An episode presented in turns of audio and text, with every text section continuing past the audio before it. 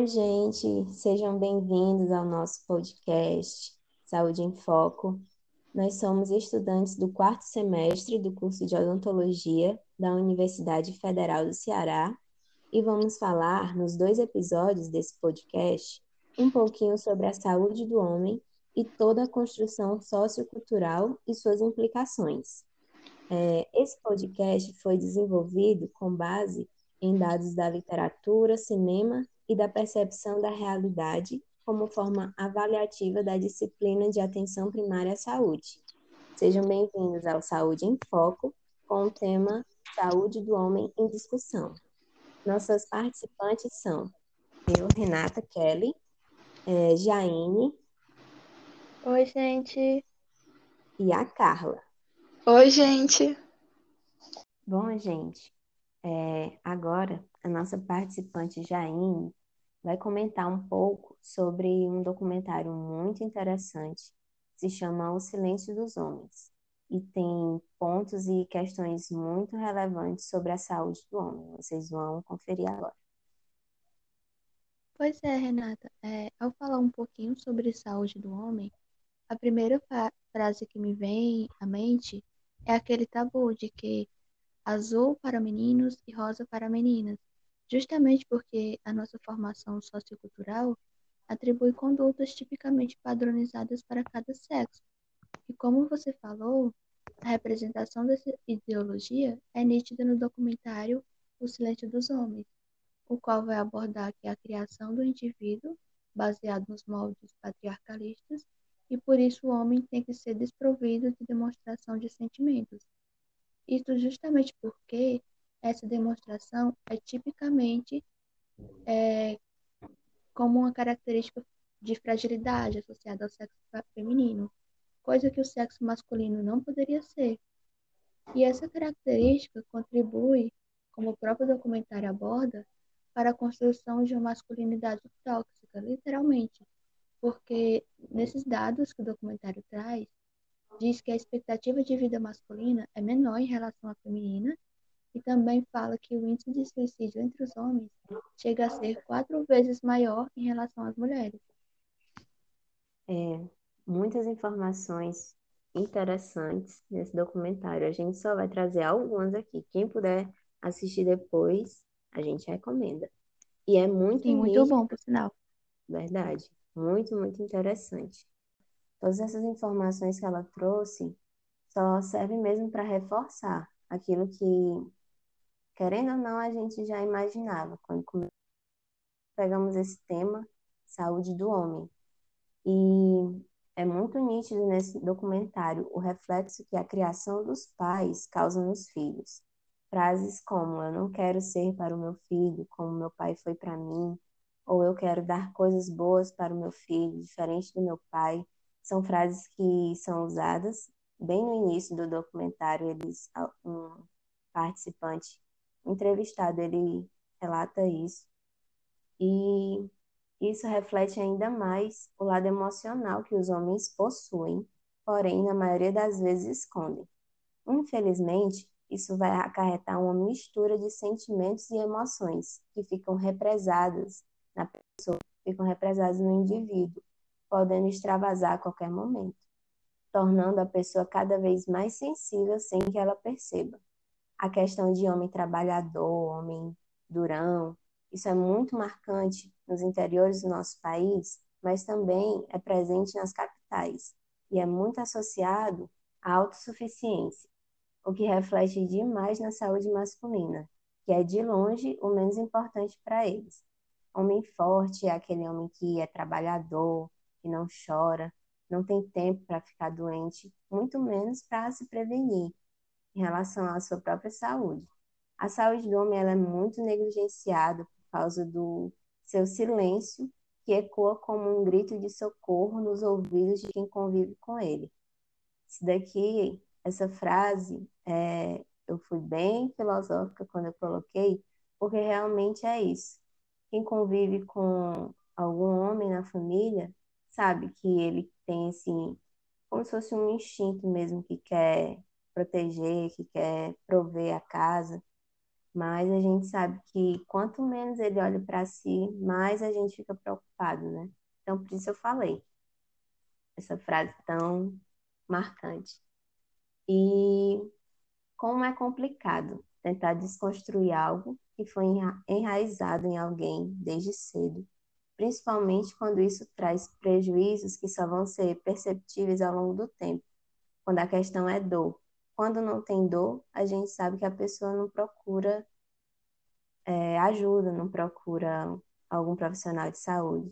Quando tem a dor, o organismo praticamente obriga a pessoa a procurar ajuda, procurar alguém, né? Mas quando não há dor, nesses casos, também não há a consciência preventiva, o que pode ser fatal a longo prazo. Pois é, Renata, esse cenário que você acabou de falar, da falta de autocuidado e prevenção, é nítido na realidade do nosso país. Tanto é que, fazendo uma analogia com a nossa visita ao BS, o cenário ao entrevistar os homens que frequentavam o serviço do local, acho que está refletido nessa realidade de não demonstrar fraqueza, sendo justamente a doença como sinônimo disso. É, relembrando um pouquinho do que nós encontramos no dia, em que nós entrevistamos cinco, homens, deles, é, somente um buscava o serviço médico e odontológico de forma preventiva, sendo que outros dois que também frequentavam com uma relativa é, pontualidade, frequência esses serviços, eles possuíam condições prévias patológicas e por isso, como hipertensão e diabetes, e por isso eles buscavam esse serviço. É, como a gente pode ver na fala da Jaine, essa entrevista foi bem interessante para a gente ver como é realmente esse cenário que a gente está procurando compreender melhor.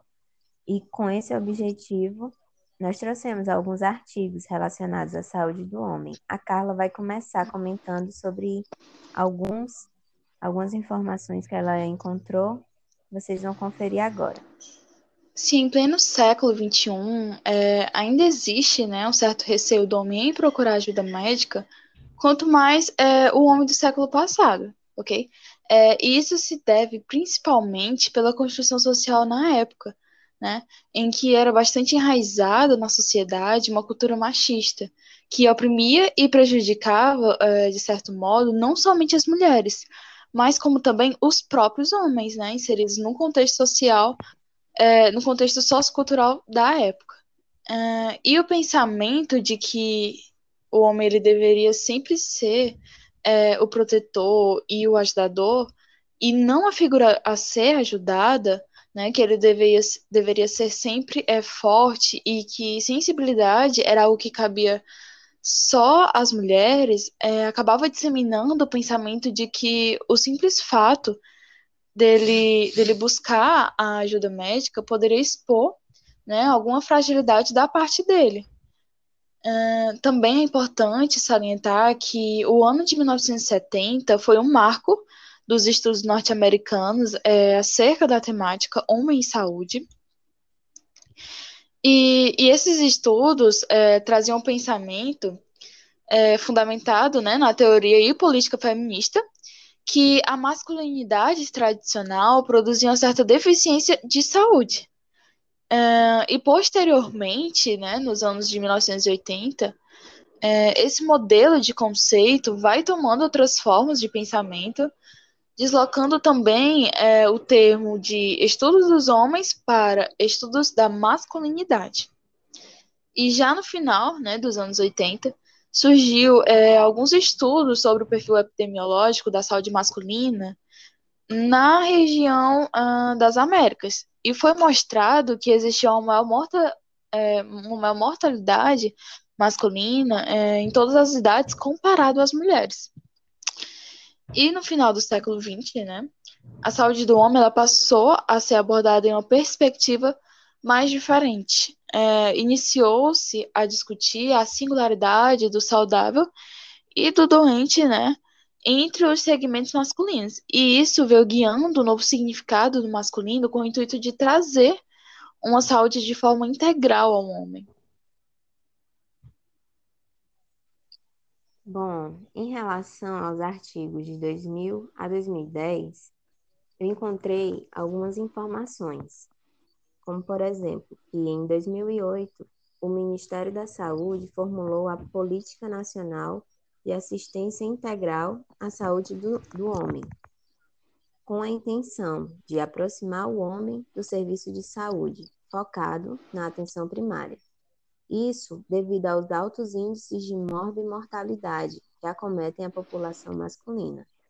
Essa política alinha-se à Política Nacional de Atenção Básica, PENAB, que considera como diretriz o estímulo à participação das pessoas, a autonomia e a capacidade na construção do cuidado à saúde, buscando minimizar as desigualdades e evitar a exclusão social.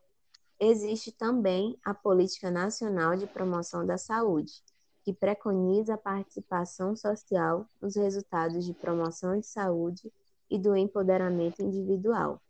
Apesar de todas essas ações políticas que foram criadas, a procura pelos serviços de atenção primária ainda é muito pequena pelos homens. A necessidade de compreensão da atenção primária como um primeiro nível do sistema que pode suprir suas carências e priorizar a prevenção e promoção das ações de saúde ainda não é tão alcançado e entendido entre esse público-alvo. De acordo com um estudo de Bastos e seus colaboradores, realizado no ano 2011, feito no sul do Brasil, 49,5% da procura dos homens é por consultas médicas na UBS. Porém, a causa dessa busca é, na maioria das vezes, por doenças já instaladas ou morbidades, sendo prevenção de saúde pouco considerada pelos homens. Tem um outro estudo também de Alves e seus colaboradores, desse ano, do ano de 2020, realizado em Campina Grande, com 384 homens, através de um estudo transversal, em que foi averiguado se o serviço da UBS era o primeiro local de procura. Nesse estudo, a resposta obtida foi média. Isso evidencia que os homens não veem a atenção primária como a primeira opção para o atendimento. De acordo com tudo isso né, que foi colocado, é possível constatar que na literatura os homens julgam o serviço como incapaz de atender suas demandas, principalmente em relação ao tempo. Eles acham que é insatisfatório, se queixam da espera para ser atendido, entre outras coisas. Para eles, a busca do serviço é compreendida como uma expressão de fragilidade e se sentem envergonhados em procurar tais serviços. O fato do homem não considerar também o serviço resolutivo pode desfavorecer o seu acesso e a sua utilização. Além de tudo isso, há a questão da acessibilidade, principalmente em relação à flexibilização dos horários, já que a grande maioria dessa faixa é trabalhadora e durante o funcionamento da UBS, eles estão nos seus respectivos empregos, o que sugere uma flexibilização de horários de funcionamento da UBS, visando o acesso dessa população-alvo. A Jaim também vai trazer algumas informações sobre artigos mais recentes. Pode falar, Jaim. É, é, buscando na literatura dados mais atuais dessa conjuntura de saúde do homem, achei um artigo bem interessante, que ele é desse ano, de 2020, e o título é Sentimentos e Emoções de Homens no enquadramento da doença Covid-19. Ele é de Souza e seus colaboradores, e ele destaca justamente essas características comportamentais e não buscar o serviço de saúde primária com frequência como um dos principais motivos para o elevado número de internações e de óbitos por Covid-19 está relacionado ao sexo masculino. Nesse sentido, esse mesmo artigo traz alguns algumas questões de, de um questionário virtual que eles aplicaram para saber a percepção masculina frente ao enfrentamento do Covid-19, no qual eles abordaram alguns pontos, como aspectos de caracterização sociodemográfica, laboral e de saúde, aspectos relacionados às atitudes e estratégias de enfrentamento da pandemia, e abordou emoções e sentimentos emergidos durante a pandemia no Brasil. Dentre os diversos depoimentos, havia sentimentos como insegurança e preocupação, além de indiferença e insegurança, sendo que muitos deles que abordaram o fato de ter uma insegurança, ela estava mais relacionado ao futuro econômico e pessoal do país e não uma questão em relação à saúde deles, uma preocupação com a saúde deles. Nessa mesma vertente, é, esses dias estava passando no jornal, no jornal local aqui do Ceará, uma reportagem em que uma médica associava o fato da contaminação do, de homens na região do Cariri, mais especificamente em Juazeiro do Norte, ser maior em homens se comparada à população feminina, e ela destacava alguns pontos que seria a causa disso. Dentre eles, ela destacava justamente essa questão dessa falta de autocuidado e de medidas preventivas esses homens tendem a não adotar como motivo para eles se contaminarem mais.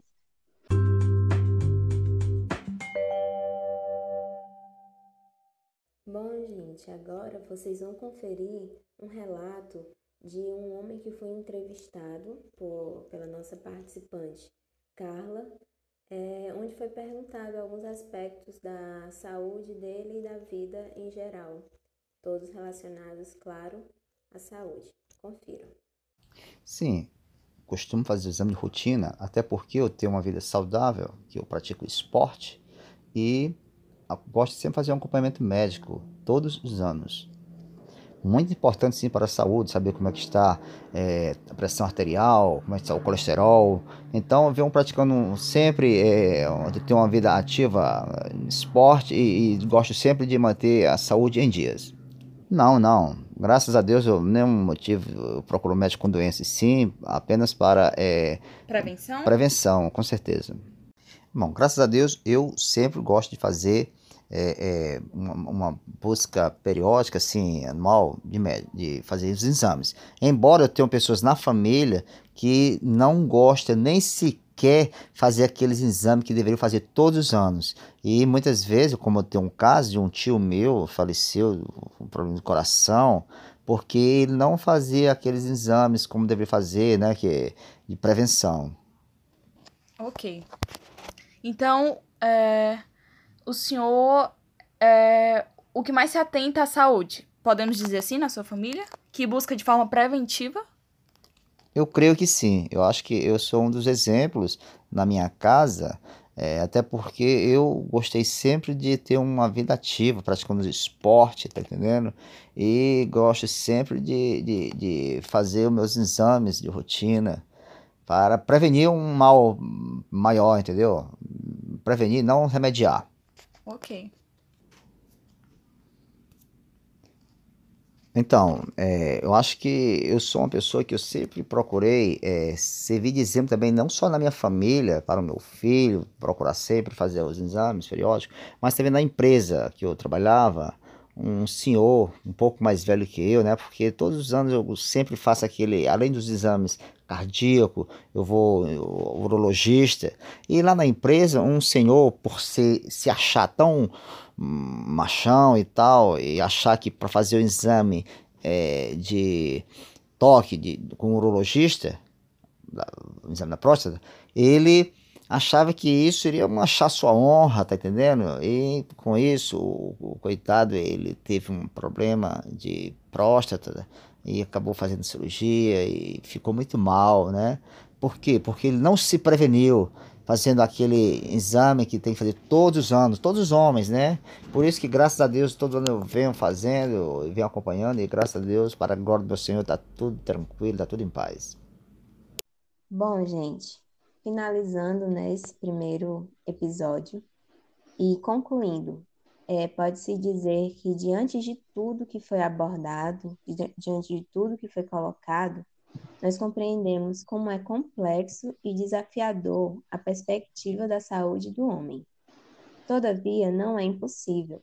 Aos poucos, com as políticas adotadas, materiais como o documentário discutido, e campanhas relacionadas à importância da busca pela saúde masculina e o seu monitoramento, é óbvio que essa faixa pode sim ir se adaptando e se permitindo ser moldada, com o intuito de proporcioná-los uma vida melhor, mais leve e livre de estereótipos e pressões impostas pela sociedade. Muito obrigada por terem é, aproveitado esse primeiro episódio do nosso Saúde em Foco e esperamos vocês no segundo episódio, tá? Não percam. Até o próximo.